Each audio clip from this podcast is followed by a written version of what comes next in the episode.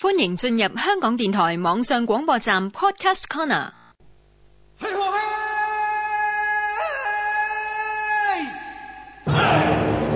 中国历史小档案，主持张妙阳、黄莹。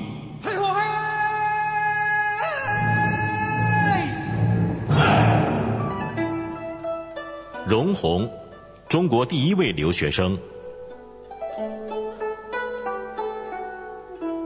一八四七年一月四日，一位年仅十八岁的小伙子，在牧师的带领下，在广州的黄埔港乘搭烈女号运茶货船，经新加坡驶向印度洋方向，最后在三个月后抵达纽约。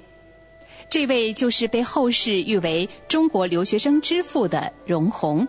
首先进入孟松中学修读预科课程，在三年之后，再以优异成绩考进享负盛名的耶鲁大学。一八五四年，他学成归来，成为第一位在美国高等学府毕业的中国学生。他有一个梦想，就是于既受此文明之教育，则当使后余之人，亦享此同等之利益。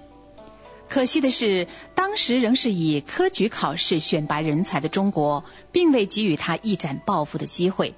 他曾经当过洋人的秘书，又当过翻译员，也做过海关，更尝试过做生意。最后在曾国藩处当僚属。后来虽然有机会主持留美幼童计划，但最终还是失败收场。时至今日，在外国留学的中国学生的数目，相对于容闳的年代。当然不能同日而语。正如耶鲁大学副校长若瑞莫所说，容闳在一百五十多年前来耶鲁留学的时候，整个耶鲁只有五百多名学生，而今天在耶鲁学习的中国学者学生总数已达到五百多人。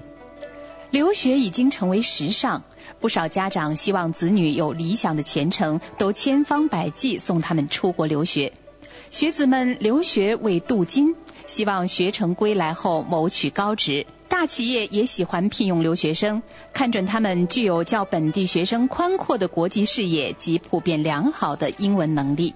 今天留学热潮的背后种种，又岂是当日壮志未酬的容闳所想呢？